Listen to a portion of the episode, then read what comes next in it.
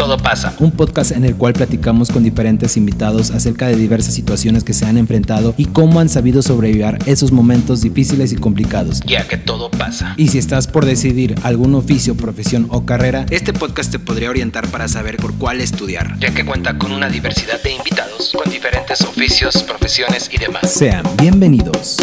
¿Qué tal? Buenas tardes, buenos días, buenas noches. No sé qué horas estén encontrando, escuchando este su episodio podcast, una semana más. Y el día de hoy nos encontramos con Claret Priones aquí. Este, ¿Cómo te encuentras el día de hoy? Muy bien, muchas gracias por invitarme. No, este, para ti, por aceptar. Eh, vamos a platicar acerca de tu carrera, que es poco común, o no sé si sea tan común ya, pero ¿qué me puedes contar de tu carrera?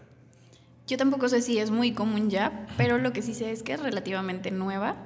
Este, yo la descubrí cuando estaba en la prepa, estoy aquí en la preparatoria oficial en San Luis de la Paz.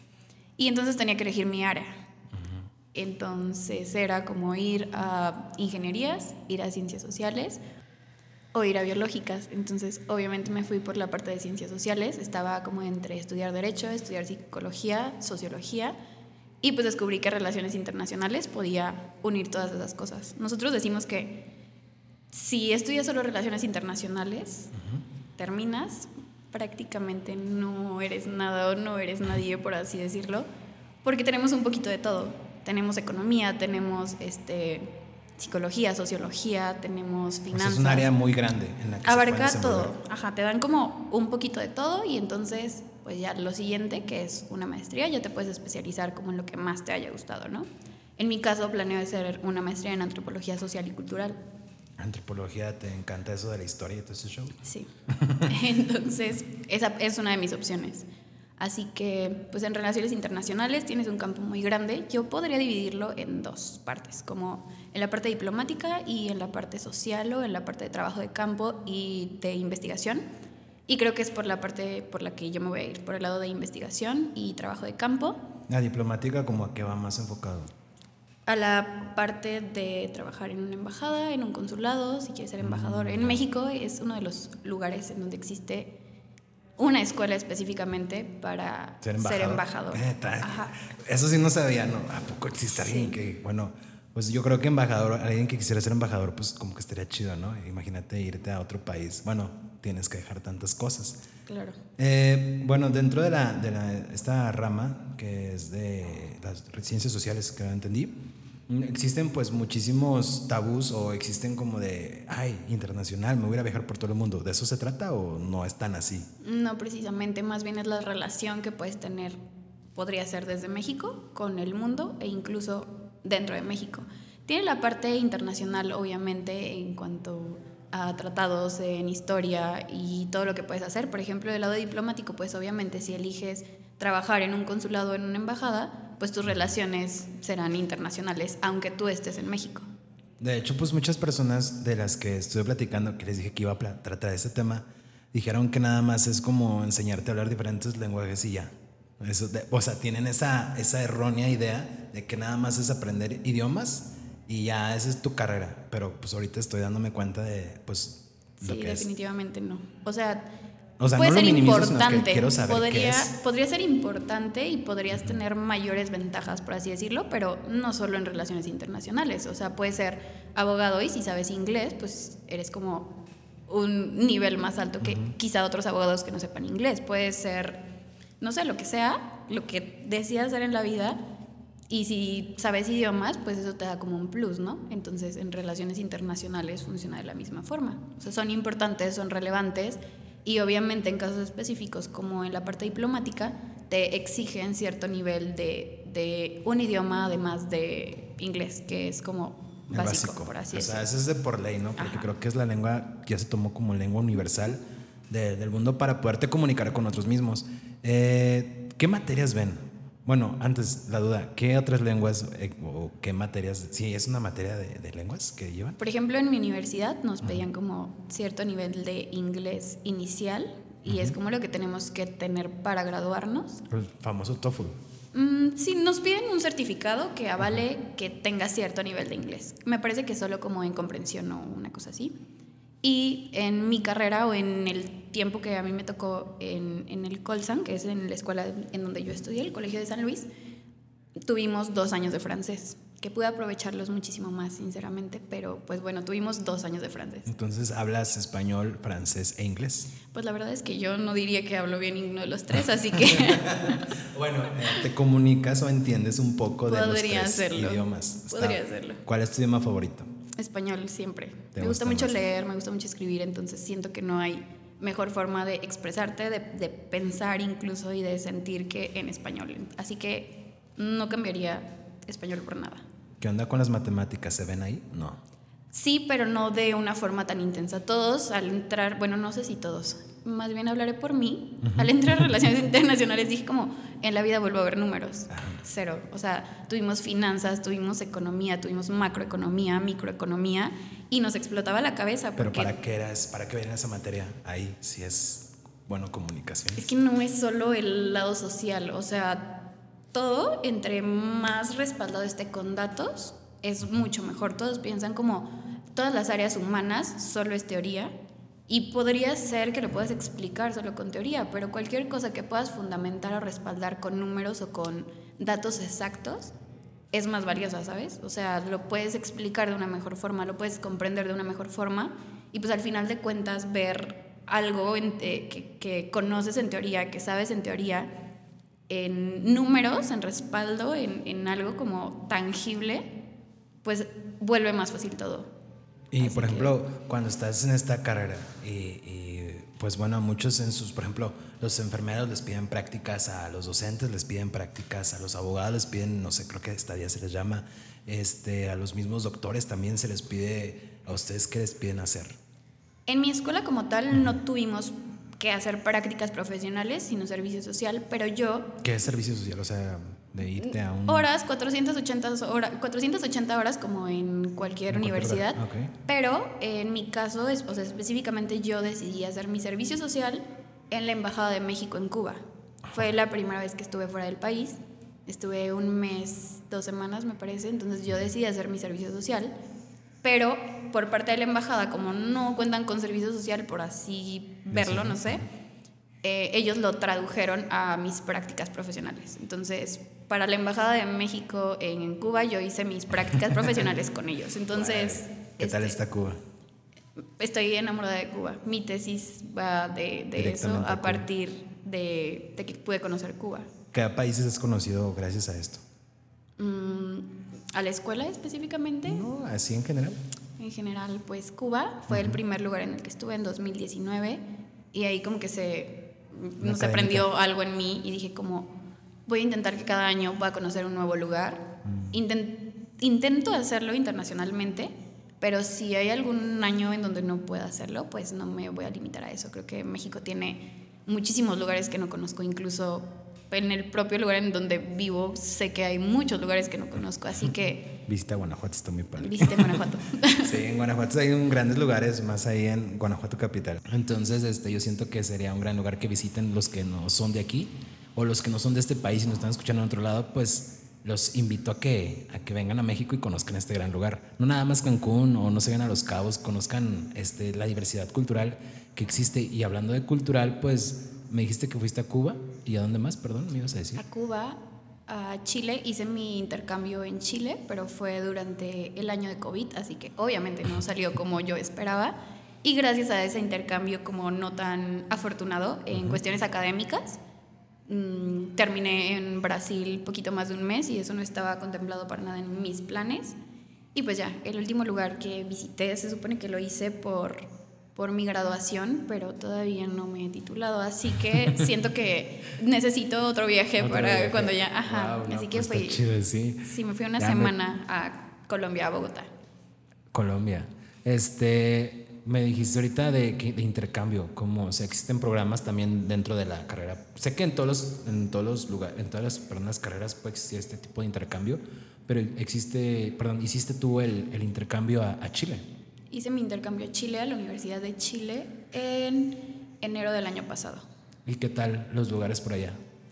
Pues la verdad es que por COVID todo estuvo súper, súper, súper limitado. O sea, llego, no sé, llego hoy a Chile, todo súper bien, todavía no entraba a clases, estoy dos semanas libre y a la segunda semana cuarentena obligatoria, pero cuarentena obligatoria cañón. O sea, de O que sea, tenía... fue diferente que aquí, me imagino. Súper, súper diferente. Necesitaba un permiso electrónico que tenía capturado mi pasaporte y el lugar donde vivía para salir una vez cada 15 días por dos horas. Entonces, pues la fila del súper estaba a tope, así que era de que una hora y media de fila de súper, media hora dentro y pues compra lo que puedas comprar. Y eso hacíamos cada 15 días. Wow. O sea, bueno, no sé cómo, se vive allá. Bueno, ahorita me está explicando un poco de cómo se vive allá a, a comparación de cómo se vive aquí. Aquí no, no necesitábamos ese permiso.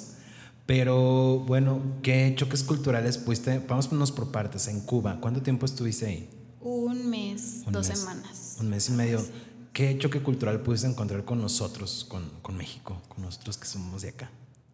Pues la verdad es que la, la palabra, el, el concepto de choque cultural me cuesta demasiado trabajo, este, como identificarlo en mí, porque mi forma de viaje siempre ha sido como meterme a su cultura. Entonces, jamás estoy pensando como qué es lo que tenemos diferente, Ah, ya. sino que más bien, o sea, qué puedo llevarme de aquí, qué puedo aprender de ellos, qué me gusta de ellos. Y, y entonces intento como meterme lo más, lo más, lo más que puedo. Y creo que una de las cosas que me ha funcionado es que en los poquitos lugares que he visitado mm, he tenido la suerte de convivir directamente con locales. Entonces, mis viajes no son en plan mochilero porque siento que para eso necesitas preparación psicológica, preparación física y mil cosas más que aún no tengo. Pero mi viaje tampoco es en modo turista de que me hospedo en hotel, como en restaurantes todo el tiempo, bla, Vas bla, bla. Más bien es como, o sea, el Airbnb que me funcione para dormir y para ir al baño, bañarme, fin, no necesito más. Y comer en los lugares de locales, y esa fue una cosa súper buena en Cuba. O sea, la mayoría de las personas piensan como es súper caro. Es súper caro para los turistas, pero yo comía en unos lugares que se llaman paladares, que tienen súper poquito tiempo en Cuba.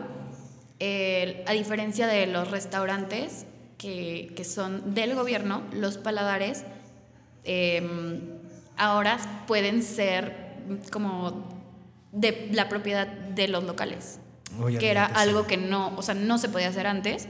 Y ahora pues los paladares son de un local. Si tú quieres poner tu, tu paladar, que es como una fondita, lo que conocemos en México como fondita, eso, pero bueno, no sé si sepas, en Cuba hay dos monedas, el CUC y el CUP. Uno es eh, la eh, moneda que utilizan los extranjeros, que es igual a un dólar, el CUC, y la otra es la moneda local. Y tú usabas la moneda Yo local. usaba la moneda local, yo me movía en, en las guaguas, que son los autobuses, los microbuses. Sí, he escuchado guaguas. guaguas. Ajá. Y pues la mayoría de los turistas van en los almendrones, que son estos coches súper cool, este, antiguos, y te cobran, no sé, 300 pesos mexicanos por llevarte que de aquí a la esquina. Y en la guagua yo recorría todo este, Cuba por medio centavo de, de peso mexicano. Tanto así, o sea, Entonces, sí es o sea, una sí gran es diferencia. una diferencia enorme. Pero, por ejemplo, para ganarte esas monedas o obtener esas monedas, ¿tú cómo le hacías o qué onda? No, ¿Por pues es que si tú vas, si tú vas a, a un paladar, ellos te van a cobrar en la moneda en la que ellos venden y ellos venden en CUP, entonces ellos así te cobran. Aunque tú les pagues con muchísimo dinero, ellos te van a regresar todo tu cambio porque eso es lo que cuesta la comida ahí. Tú que estuviste un tiempo ahí, por el morbo, por las personas que quieran preguntar, ¿qué tan cierto es los conflictos que, ex- que existen ahí? ¿Si hay o no hay? Sí, pero creo que es como en todas partes. Justo una de las cosas por las cuales decidí hacer mi tesis de Cuba es porque creo que lo vemos como el Cuba marginado, el Cuba Suprimido. malo, el Cuba... Ajá, o sea, Cuba, puras cosas negativas, ¿no? Y obviamente tiene muchas cosas negativas, obviamente han pasado, o sea, tienen una historia importante, pero yo quería como resaltar el otro lado de Cuba, que, también tiene demasiadas cosas buenas, que ha aportado demasiadas cosas al mundo. Entonces, o sea, sí es real, pero tal vez soy demasiado optimista y siempre me enfoco más en las cosas positivas, ¿sabes? O sea, hasta ahora no he tenido como una mala experiencia, un mal momento en, en nada. Entonces, o sea, siento que mi lado objetivo y tal vez un poco no tan realista me hace como enfocarme más en las cosas buenas que puedo sacar y aprovechar de ahí. Y yo quedé enamorada de las personas que pude conocer, que hasta la fecha, o sea, hace tres minutos fue como, hola Clara, ¿cómo estás? Este, te extraño, bla, bla, bla, ven en diciembre. Entonces, o sea, como que esas cosas son con las que intento quedarme de cualquier lugar, o sea, sin importar qué lugar sea. ¿Qué tal Chile? Está bueno. Chile está bueno, Creo que pero... lo chido es la, la amistad ¿no? que se puede desarrollar en estos viajes. Sí, en Chile tengo una super amiga, una super familia que conocí. Yo soy la niña de los amigos virtuales, a Cata Tejo y su familia. Saludos a Cata Tejo y su familia que nos está escuchando. Seguramente. Sí, sí nos va a escuchar. Este, hasta un saludo hasta Chile. Eh, bueno, creo que es la hermandad que se puede unir o bueno, hacer como también como los mexicanos que muchas veces nos caracterizan porque somos muy, no sé, alivianados o somos muy de hermandad. Porque, bueno, ahorita manejabas o escuchábamos un poco de, de Cuba, pero pues también México no canta mal las rancheras. No, México es increíble. Ta- Pero también tenemos esa parte negativa de que piensan Ah, sí, que sí, nada sí, más vamos a robar o que ya del hecho de que llegaste a, a México te van a asaltar, te van a transear, como le Todo llamar. el mundo piensa eso y cuando está un momento en México dice como, wow, ¿qué onda? O sea, incluso nosotros, o sea, tengo familia de que dice que Ciudad de México no, o sea, ahí roban, ahí te- o sea, Sí. sí. pero también pasa aquí. O O sea, sea, sí. te pueden asaltar en la esquina de tu casa y estás en San Luis de la Paz, ¿sabes? Este, para los que escuchan de Chile, no es cierto eso. no, sí vengan, en Guanajuato Sí no vengan. pasa eso. Tengo una amiga que también te digo que soy la niña de los amigos virtuales. Es fotógrafa de Guatemala y la conocí por sus fotos. La empecé a seguir en Insta, me regresó el follow y empezamos a platicar de que voy en mayo, me parece que vino de este año. Súper bien. Y yo de que te puedes quedar en mi casa. Mi mamá de que Claret no confíes en la gente. Y, y yo, te puedes quedar en mi casa, no hay problema. Se quedó en mi casa, nunca la había visto, nos hicimos súper amigas. Regresó, ah, se enamoró de Guanajuato, pero enamorada, Mili estuvo un día y medio en Guanajuato. Y en ese momento yo dije como, tengo que conocer mucho más Guanajuato capital, porque no puede ser que haya venido tantas veces. Y ahora que tengo de visita a alguien que no vive aquí, ¿A dónde le no llevo? sé qué mostrarle. Sí, sí, sí. O sea, sé que hay un montón de cosas y le puedo decir de que pues ve a las momias, pero no es lo único que No. tiene Guanajuato, Hay ¿sabes? grandes lugares, hay muchísimos que, que yo, bueno, yo mismo me, de- me quiero dejar sorprender. Y bueno, hablando de dejar de sorprender y de, con la familia de, de Chile, y se hacen estas, como decimos otra vez, hermandades, pues, ¿qué, qué es lo más bonito para ti de, de todos estos viajes que has hecho? Las personas que he conocido, porque no he perdido contacto con Ninguna. ninguna. Y, o sea, no solo se vuelven como amigos, sino que justo, o sea, sé que si yo regreso a Chile, esa familia me va a recibir como lo hizo porque no me conocían. O sea, la historia es, te la voy a resumir. Ella era mi compañera de la escuela, pero era mi compañera virtual. Y entonces, Órale. platicando, o sea, yo no conocía a nadie de mis compañeros más que a ella. Fue como, ¿qué onda? ¿En dónde vives? Este, si te puedo ayudar con algo, pues aquí estoy, vivo con mi familia cerca de donde tú te estás hospedando. Y yo, "Ah, muchas gracias, qué chido. Y entonces, un día antes de que yo me, me fuera de Chile, me dice como, te invito a comer a mi casa. Y yo, ah, súper bien. Fuimos a comer a su casa y súper lindos. O sea, no habíamos probado comida chile en ningún momento porque estuve enclaustrada los cuatro meses anteriores. Entonces fue como súper cool, súper lindos. Estaba ella, sus hermanos, su abuelita y sus papás. Nos recibieron con un fiestón de comida y bebidas este, chilenas. Al día siguiente teníamos vuelo, nuestro vuelo se cancela, íbamos a Brasil por esto de que no podíamos este, regresar a México directo de Chile, México. Me cancelaron el vuelo como nueve veces en total, pero esa fue como la tercera tal vez. Entonces estando ahí, este, ya en el aeropuerto, listos para irnos, fue como, no pueden entrar a Brasil porque necesitan un seguro contra COVID. Tenemos seguro de viaje, pero no seguro contra COVID. Entonces fue como, vámonos para atrás. Llamo a la chica del Airbnb donde nos estábamos hospedando y me dice como, claro, tú te fuiste y entró un argentino que estaba en la lista de espera, básicamente. Entonces, no, y no sé cómo puedo ayudarte porque nadie te va a querer aceptar porque no eres de aquí y porque todos en Chile estaban súper asustados por COVID. Entonces, mm, o sea, básicamente me dijo, no sé cómo le vas a hacer. Y dije como, pues ni modo, le voy a escribir a Cata, que la conocí ayer, comí en su casa. Seguramente tiene un tío, un primo algo que nos rente un cuarto de que dos días mientras resolvemos lo del permiso, ¿no? Lo del seguro. Y entonces llegamos a su casa y me dice como, de aquí no se van, aquí se van a quedar. Y nosotros como, no, ¿cómo crees? Porfa, solo ayúdame a conseguir un lugar. Aquí se van a quedar. Y fue como que, muchas gracias, Diosito. Este, pensé Miedo que eran... en otro país y, no saber qué onda. Sí, sí, sí. No, Y encontrar un lugar donde dormir. Sí, o sea, la, la- la otra solución era pues te quedas en el aeropuerto hasta que compres la, esa cosa que te piden y fin, ¿no? Pero el punto es que estando ya en su casa pensando de que va a ser uno o dos días, nos dicen como, otra vez no hay vuelos, tienen que esperar. Tanto tiempo, bla, bla, bla, total, otro rollo, nos quedamos ahí creo que una semana, 10 días, no tengo idea.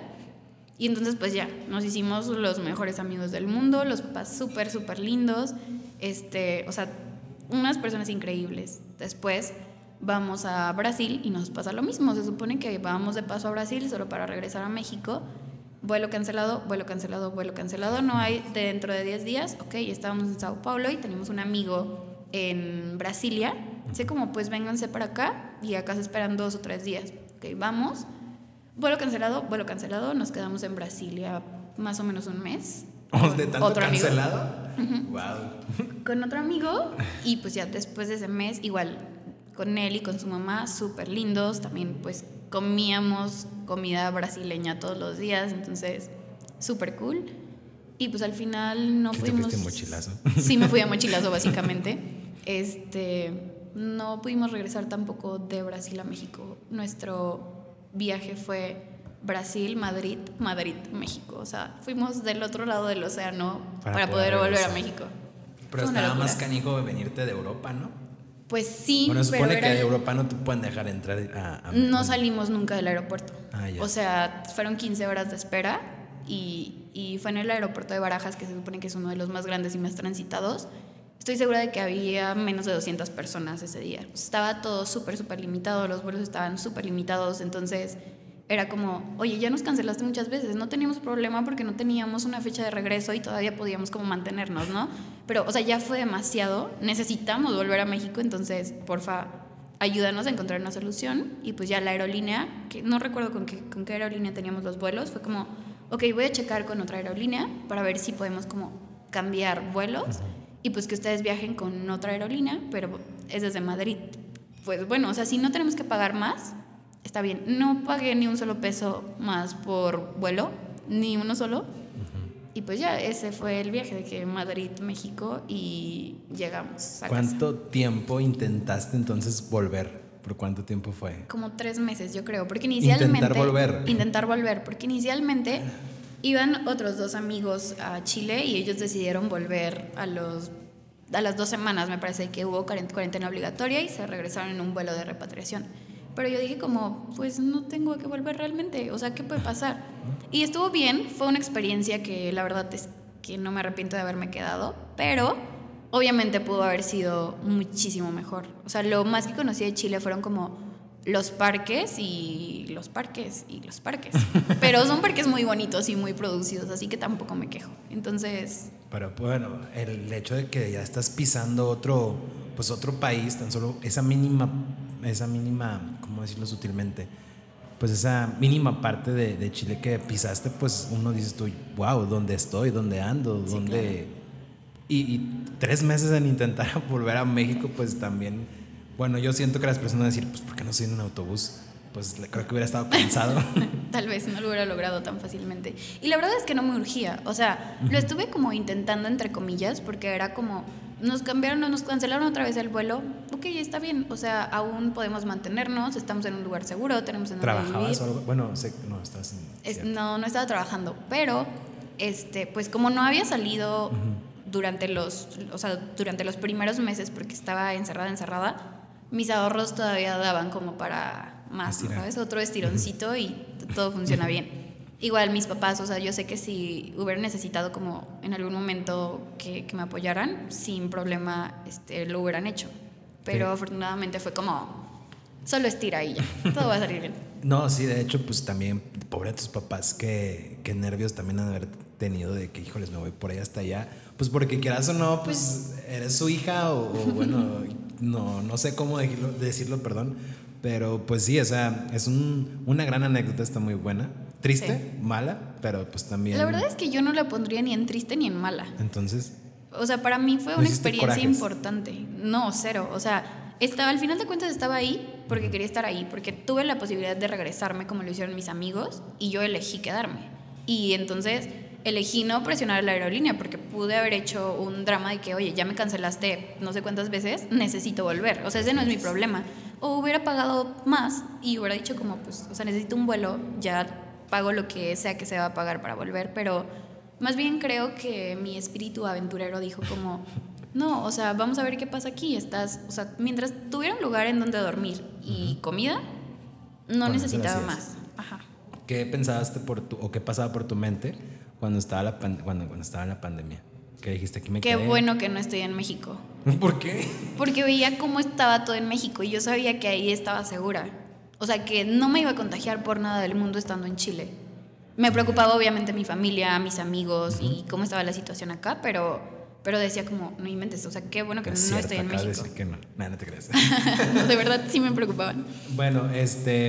Y. un- bueno, ¿tuviste entonces anécdotas buenas? Bueno, Sí. chistosas. ¿Cuál, ¿Me puedes contar alguna? Por ejemplo, vivía con unos cineastas, una pareja de cineastas. Wow. Eran súper, súper chidos, pero yo abría los ojos y ya estaba respirando marihuana. O sea, en Chile es, una particularidad de Chile. Todos fuman marihuana. sin... Colombia también. Bueno, en Medellín. También. Ajá. Sí. Entonces, o sea, marihuana. sin problema alguno en la casa, en la calle, en la escuela. O sea, es como súper normal, ¿sabes? Ujú. Y entonces yo abría los ojos y estaba respirando marihuana. Me iba Se a cocinar inspiraban. y estaba, ajá, y estaba cocinando con marihuana y me iba a dormir y pues me dormía de una sola acostada. Entonces, sí, o sea, realmente no, no, no, no, no era malo para mí tampoco. O sea, no me incomodaba, solo se me hacía como chistoso de que, ok, o sea, es demasiado, pero pues cada quien. Y también fue curioso que, que entramos a la cocina y la chica con la que vivíamos estaba llorando y fue como, ¿qué onda? Y dice, pues es que ya se fue, o sea, la pandemia nos mató y pues ya no va a vivir aquí. Y yo como, ¿qué onda? O sea, ¿Quién no va a vivir ahí? él vivía una Ah, pareja. ah, el vato. Él, ajá, él se fue. Y fue como, chale, o sea, Qué guau, ajá, ¿a qué punto puede llegar, no? Y también escuchaba como de que todo el mundo enamorándose en pandemia y yo decía, y, y ellos terminando no puede ser, o sea, sí. Yo fui a Medellín, se acercaron unas mujeres a mí y a un amigo, que en paz descanse, camarada. Este, se nos acerca y nos, nos dan un chocolate, nos dicen, ¿quieren un chocolate? Síganme.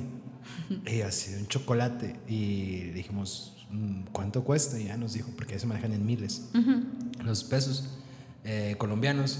Y después fue el, el señor que nos llevó, bueno, el guía, nos dijo, no se vayan para allá. Cuando te invitan un chocolate, es, es- es- te está prostituyendo. Eh, ¿Y ustedes de qué cuánto te debo? Sí, no, no, no, dijimos, pues, ¿de qué chocolates tienes? Y me dijo, ustedes las eligen.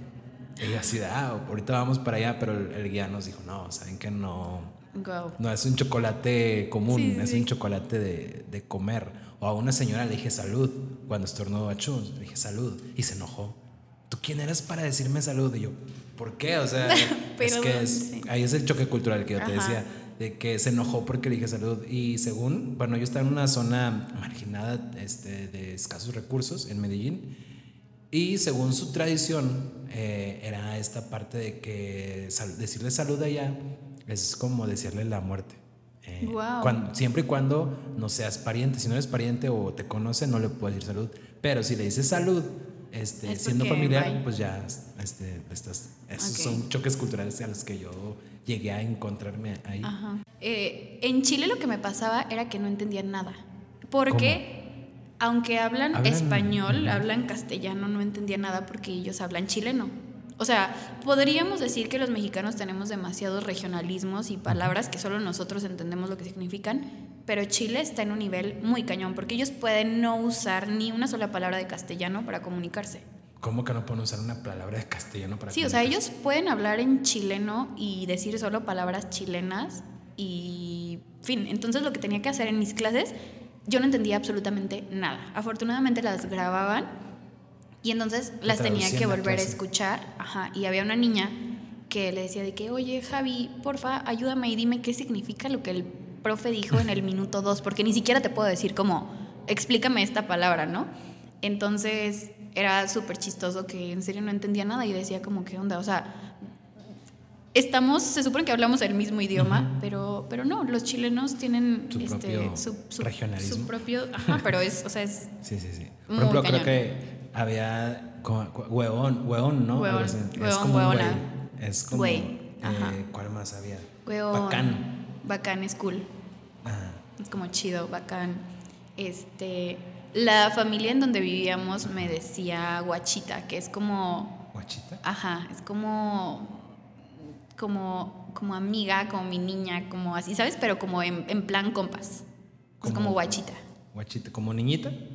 Sí, es como cariñoso, es como, no sé, supongo, yo lo tomo como cuando le dices a alguien de que hay amiguito, amiguita, ¿sabes? Como, pero es un, en un plan súper amistoso, de que guachita. Guachita. Ajá. Eso no lo había escuchado. Eh, creo que sí, también, bueno, y te- qué padre que también te ayudaron, ¿no? Porque pues hubo esa Muchísimo. es la ayuda. En Brasil, pues no sé qué, qué lenguaje se utilizó. En Brasil también estuvo muy curioso Portugués, porque el ¿no? amigo, ajá, el amigo con el que estuvimos, pues había estado de intercambio en México, entonces su español era muy bueno. Así que no hubo mayor problema hasta que llegamos con la mamá, que definitivamente no hablaba nada de español. Y entonces me dejan sola con la amiga de mi amigo y empezamos a hablar. Ella estaba hablando en portugués y yo estaba hablando en español. Estábamos platicando súper, súper bien y entonces llega mi amigo y se nos queda viendo y dice como, ¿qué hacen? Y nosotras pues platicando, ¿no? Y dice, pero ¿cómo están platicando si no están hablando el mismo idioma? Y yo, pues no sé, o sea, como que entiende, ¿sabes? Y ella también, yo sabía que ella me entendía, ajá. Y pues ya, y con la mamá sí era como más complicado porque ella definitivamente no entendía nada. Entonces yo le preguntaba a mi amigo de que, ¿cómo se dice? Está muy rica la comida o pues sí me gustó o no sé. Y ya me decía cómo y ¿Cómo se yo decía? intentaba, muy gustoso era para decirle que estuvo muy rico, eh, muy sabroso o así, Claro, ¿sabes? échate unas palabras brasileñas. Ay, no. Digo portugués, en portugués. Aprendí, a ver, espera. No sé, hablemos otra cosa mientras recuerdo otra palabra. Bueno, eh, retomando lo de, lo de estos viajes y dijiste, no, pues teniendo el Airbnb o, ten- bueno, lo que tengas que tener, ¿qué recomiendas cómo viajar y cómo no viajar? Yo creo que todo el mundo tiene la mala idea de que viajar es súper caro. Ujú. Y es la primera cosa que yo les diría, de que viajar no es súper caro, viajar es tan caro como tú quieras que sea. Era lo que te decía al inicio, o sea, o viajas como súper turista o viajas como mochilero y siento que yo viajo en un punto medio, o eso es lo que intento, ¿sabes? Como dormir en un lugar decente, en donde no me va a pasar nada, tener suficiente dinero para comida, pero este, como economizar en, en lugar de ir a restaurantes, conocer.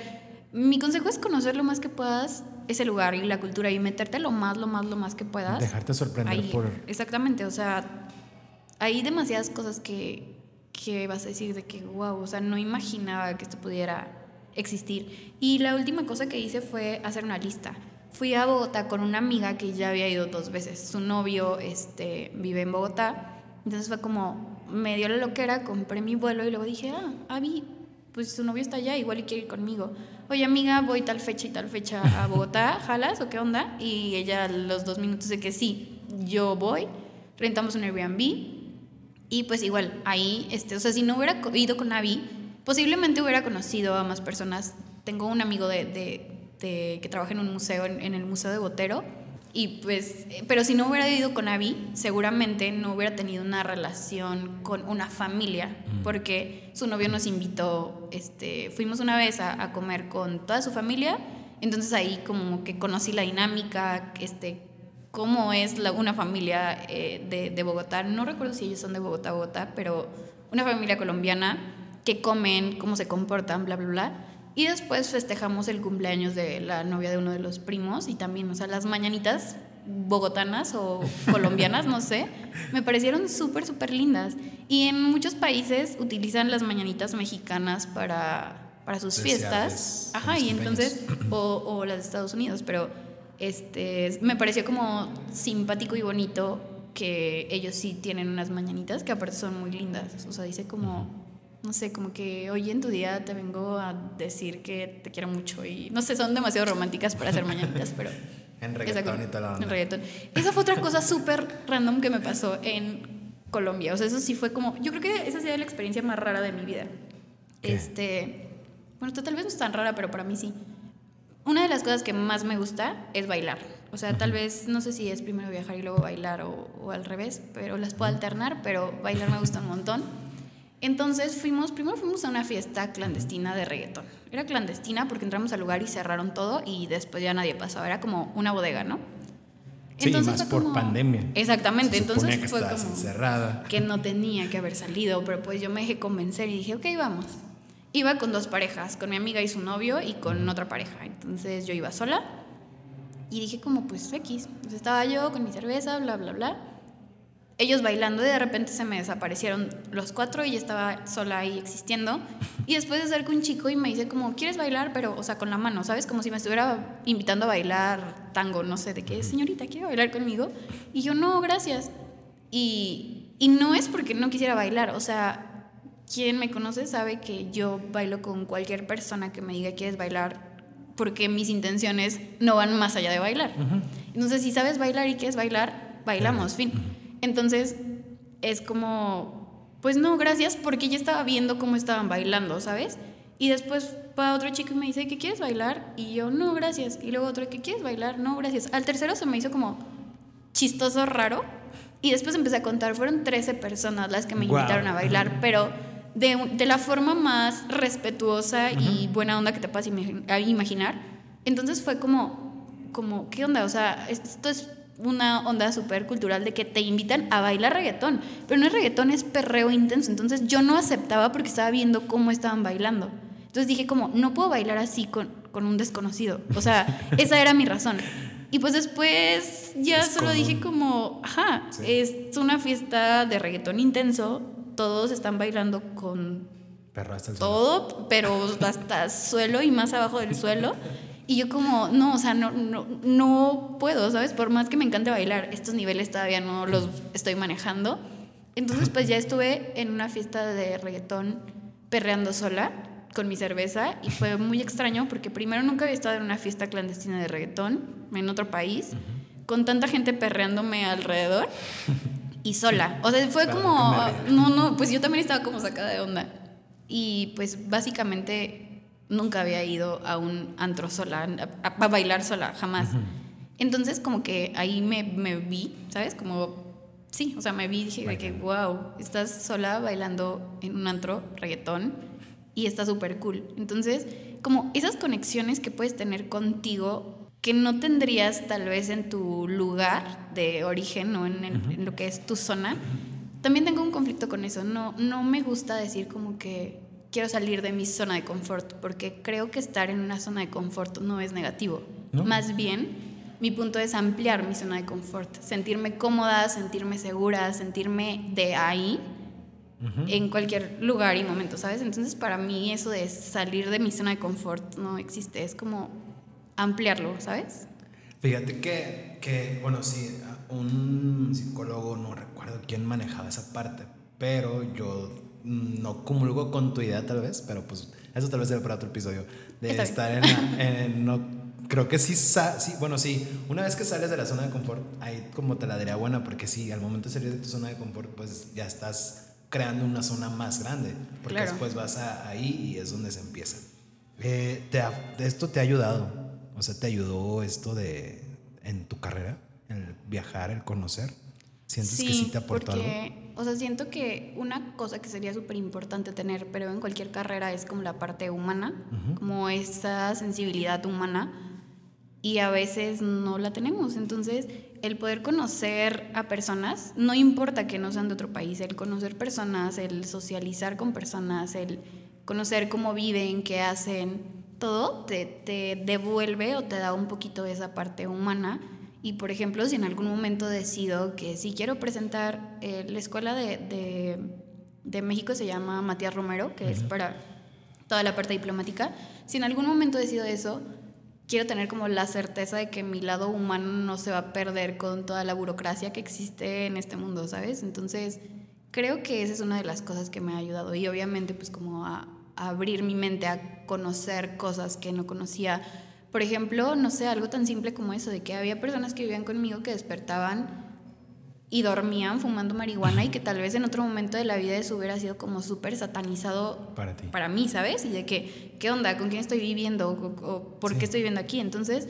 cuando te das cuenta que es parte de la cultura, es como, o sea, está bien. Una cosa increíble de, de Chile es que al menos las personas que conocí, y no sé si es también por, por la carrera, ellas estaban en sociología, específicamente las niñas, son demasiado libres, son demasiado seguras, son demasiado abiertas y tienen súper claro, o sea, no he conocido a niñas más empoderadas que las niñas chilenas virtuales que conocí. no, sí. Este, ¿Sabes? O sea, hacen un bueno, sí he visto sus movimientos también que hacen. Súper importante. Muy buenos, o sea, realmente sí, en esa parte sí también te, te apoyo y saludos otra vez a la familia. este, Tejo. Tejo. Tejo. Tejo. Eh, eh, ¿Comiste algo raro allá? Aparte del plato paisa. Sí, en Chile, en Chile comimos, bueno, primero nos dieron un- los famosos terremotos. No es es, eso? sé con qué alcohol es, pero es alcohol con más alcohol y está súper dulce y rojo antes del vuelo. Entonces, al día siguiente iba, o sea, el vuelo cancelado, por el cual regresamos a su casa, pero yo iba como en otra galaxia porque todavía tenía los efectos de sus terremotos en mi ser. Entonces... Que es este, como una bebida preparada. Sí, es una bebida. Pues no sé exactamente qué tenga, pero tiene, al- tiene alcohol, tiene nieve, nieve de limón, tiene este como jarabe, un jarabe rojo, que creo que también lo usamos aquí, pero no sé cuál es el alcohol específico que utilizan para eso. Pero los terremotos son, yo creo, porque terremotos son terremotos. Y pues nos hicieron muchas comidas. También me, me pareció curioso su forma de hacer carne asada. Ah, Porque... eso sí, no, a ver cómo es la carne asada. O sea, digamos que la carne asada como tal es igual que en México, pero más bien, no sé, siento que aquí es como menos formal o no tan organizada una carne asada. Es como, todos están, pa- pueden estar parados, pueden estar sentados, lo que sea, cada quien va por su carne, se hace su taco X. Ahí fue como, todos hacemos la carne, la ponemos en la mesa, pero alrededor de la carne hay un plato con arroz, hay un plato con ensalada, hay un plato con no sé qué, no sé qué, no sé qué. O sea, es demasiada comida y la carne, y todos sentados en la mesa. Entonces fue como, ok, está cool, pero en mi casa es súper desorganizado una carne asada, No, es- pues sí, ¿sabes? es- o sea, como que... carne, bueno, la tortilla y de hecho no hay arroz. No hay, no hay arroz, no hay a lo mucho hay frijoles charros, creo, en Mon- bueno, allá por el norte usan mucho los frijoles charros en las carnes En las carnes asadas. asadas, ajá. Entonces, o sea, me pareció como curioso, bueno. Y, pero hay mucha comida muy rica. Yo creo que el lugar, o sea, en donde he comido la comida más, no extraña, pero sí para mis ojos, porque soy demasiado visual, fue en Cuba. Porque está como, como Por desorganizada, ¿sabes? Como, ¿Cómo? como de que, pum, no sé. Ah, eso te la así como de. Ajá, y aparte es demasiada comida, o sea, es mucha, mucha, mucha comida, pero este, está rico, no es verdad que no hay pollo en Cuba, sí hay pollo en Cuba, tal vez a veces no, Pues, por temporadas, yo- pero Yo pensé que sí siempre había. no, mucha gente me dijo de que, pero come bien antes de que te vayas, porque no vas a poder comer bien, no hay pollo, come toda la carne que quieras, porque no sé qué, o sea, es en parte eso, todo el mundo Bueno, por la tiene un misma exportación como... de que ya no tienen para dónde exportar o que le exporten también a Cuba, pues eso creo que cierra muchísimas Lo cosas. chistoso es- es- son los supers en Cuba. O sea, un super es, eh, o sea, es una caja de sorpresas porque nunca vas a encontrar lo mismo. A Cuba llegan, llega la mercancía que otros países no compran. Entonces, hoy puede ser que un país no haya comprado el jugo de mango de X marca y entonces a Cuba le llega todo el jugo de mango. Así que entras al súper y se ve como todo un pasillo De jugo con de mango. jugo de mango. Y entonces se acaba ese jugo de mango y al día siguiente pues tú vas por tu jugo de mango y ya no encuentras jugo de mango. Ahora solo hay de coco y de una marca de quién sabe dónde. Entonces está súper curioso eso porque nunca sabes realmente qué vas a encontrar en un súper de Cuba. No, eso está, está medio intenso. Sí, está cool. Este, para finalizar el episodio del día de hoy, este, ¿algún consejo que quieras dar a, a los escuchas acerca de esto? Que las personas que quieran viajar no se limiten a decir no tengo dinero para viajar y se levanten y vayan a conocer su pueblito porque todos tenemos un pueblito que no conocemos. Entonces, O o, sea, sea, si quieres viajar, levántate. Ajá, o sea, levántate y, y haz algo. Y Pero van a decir que es caro, van a decir que es dinero. Sí es dinero, pero muy poco. Pero es súper invertido, es que ese es el punto. O sea, por ejemplo, yo prometí no comprar absolutamente nada de ropa este año y no he comprado absolutamente nada de ropa porque es cuestión de prioridades, ¿sabes? Entonces, Viajar, para mí es Te importante como esa parte, ajá. Así que, pues sí, ahorrar sería el consejo, pero tal vez es demasiado pedir porque no, o sea, no es tan fácil tampoco, ¿sabes? Pero, pero creo que eso, o sea, no quedarnos con la idea de que viajar es caro, viajar es complicado, viajar es imposible, porque aún hay muchas personas que lo siguen viendo como imposible, Sí, como súper sí. lejano. Entonces, o sea, empieza por lo que tienes cerca, conoce lo que tienes cerca y poco a poquito te va a ir surgiendo como esa chispita aventurera de quiero conocer más, quiero conocer más, quiero conocer más y pues ya, o sea, hasta que lo logres y después de eso siento que una vez que comienzas a hacer o a disfrutar algo no hay quien te pare. Por ejemplo, yo, o sea, no, no pensaba que después de Cuba iba a tener tantas ganas de viajar. Entonces después fue como solito se va dando y buscas las oportunidades y buscas la forma de hacerlo. Buscas ofertas. Buscas ofertas de vuelos a las No nos 5 de la mañana. Aerobús, pero es una muy buena. Pero podría. para- para- no nos patrocina, pero podría ser un gran lugar que nos. Bueno, primero, podría ser gran patrocinador. Y segundo, pues que sí son accesibles sus precios. Son accesibles. Si viajas ligero también, obviamente. También, esa es otra cosa. O sea, yo jamás en la vida vuelvo a viajar, vuelvo a pagar por una maleta a menos de que en serio me vaya de que muchísimo tiempo y aún así lo pensaría. No, yo creo que no lo haría ni irme por mucho tiempo porque sale mucho, mucho, mucho más barato. Como que. Sí, o sea, llevas tu mochila y tus 10 kilos y fin, no necesitas tanto. No, realmente no. Eh, ¿Algo, algún consejo para los que quieren estudiar o van a estudiar o les interesa la carrera? Es una carrera súper bonita, conoces a gente súper increíble, creo que sí tiene ese lado humano importante y pues te da un poquito de todo. Siento que es una carrera que podría funcionar para las personas que saben que no quieren números, pero no saben tampoco qué estudiar 100%, porque te dan un poquito de todo que tú puedes decir como, ok, o sea, está cool, pero voy a ir por el lado de economía y finanzas. Y sin problema te vas para el lado de economía, sí, economía y finanzas. Me gustó la parte de sociología, pues entonces hago mi maestría en sociología. Así que es como tener una prepa más avanzada. Oh. En donde ya pues como, o sea, te damos todo y tú puedes elegir específicamente en qué te especializas y pues vámonos por ese camino. Pues muchísimas gracias por haber aceptado. Una vez más, te lo agradezco. Y pues nos vemos en el próximo episodio de la próxima semana. Muchísimas gracias. Muchas gracias a ti. Hasta luego. Bye.